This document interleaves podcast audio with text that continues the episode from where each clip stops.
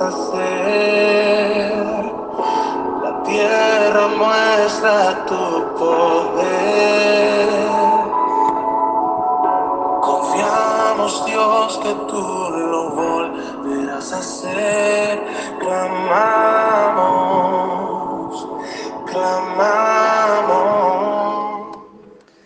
La palabra para hoy es subestimando a Dios. La mayoría de las veces el hombre, amante de sí mismo, trata de hacer las cosas de la manera que cree más conveniente, desconociendo que hay un Dios poderoso que puede conducir sus vidas por los altos caminos que Él ya ha diseñado para la raza humana en su conjunto. Y la mayoría de estas veces el hombre muerde el polvo del fracaso y se las agarra con quien tiene más a mano. Esto puede ser su esposa, sus hijos, incluso con el mismo Dios pensando que Él nada está haciendo para que estas cosas mejoren.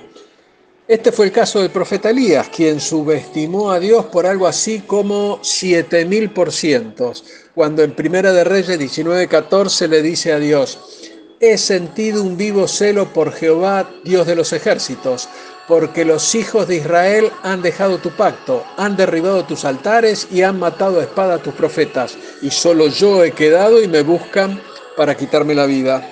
La respuesta de Dios no se hizo esperar y en Primera de Reyes 19-18 le responde, y yo haré que queden en Israel siete mil cuyas rodillas no se doblaron ante Baal. Y te digo hermano que aunque hoy por hoy veamos tinieblas alrededor nuestro y pensemos que estamos solos, esto no es así, porque Dios tiene reservados para este tiempo un remanente escogido por pura gracia. Y si analizamos los dichos de Elías, cuando se sintió solo debemos pensar que él desconocía que había siete mil fieles. Y la pregunta podría ser, ¿cómo es que Elías no vio que existían otros fieles al Señor? Y una posible respuesta podría ser porque nos acostumbramos a identificar como fieles a los que hacen alarde y bullicio, aunque no sean todos los fieles que dicen ser.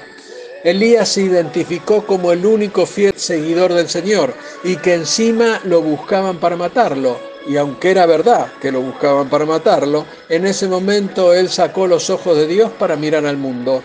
En Primera de Reyes 19.3 leemos, viendo pues el peligro, se levantó y se fue para salvar su vida. Él, viendo pues el peligro, nos muestra que Elías había enfocado en el sistema que operaba en la época, lo cual lo hizo caminar con miedo.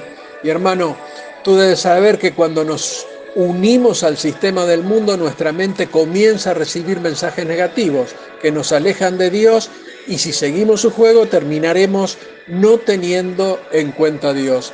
Pero nosotros, los hijos de Dios, tenemos certeza de los cuidados que el Señor tiene para con sus fieles. Él nos protege contra cualquier sistema. Es algo así como que Dios dijera, ¿los buscan para matarlos? Sí, sí, es verdad.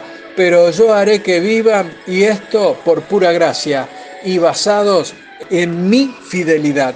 Sí, hermano, el sistema es fuerte y hace mucho ruido, pero nosotros debemos saber que hay hombres y mujeres en silencio que son fieles. Y volviendo a los dichos de Elías, podemos observar que después de su confrontación con los profetas de Baal, huyó al desierto en donde se derrumbó agotado y desilusionado y le dijo al Señor, solo he quedado yo. Él pensaba que Acab y Jezabel habían matado a toda persona fiel y justa en Israel, y Elías, en desesperanza, le pidió a Dios que también le quitara la vida. En lugar de eso, el Señor le dio comida y agua, se aseguró de que descansara y durmiera, le proveyó de un ayudante y le asignó una nueva tarea. Y también le dijo, hey, hey Elías, eso que dijiste es que solo quedas tú, estás equivocado en eso pues yo me he reservado a siete mil seguidores que no han doblado sus rodillas ante Baal. Por eso, hermano, cada vez que te sientas desalentado, mira que no estés subestimando a Dios. Él tiene operaciones en marcha de las que nosotros sabemos poco. Él tiene planes que no dependen de nuestra manera de ver las cosas. Quizás sea que estemos necesitando algo de buena nutrición, un poco de sueño, un amigo fiel y una nueva tarea asignada. No te des por vencido, porque el plan de Dios se cumple justo justo en sus tiempos. Dios te bendice. Amén.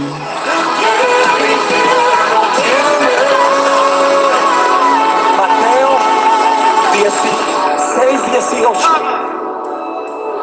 Las puertas del infierno no prevalecerán contra la iglesia y todo lo que venga en contra de la iglesia va a caer por el piso. Porque aquí estamos los hijos proclamando que algo suceda. Aquí estamos los hijos proclamando que los baales se derriban.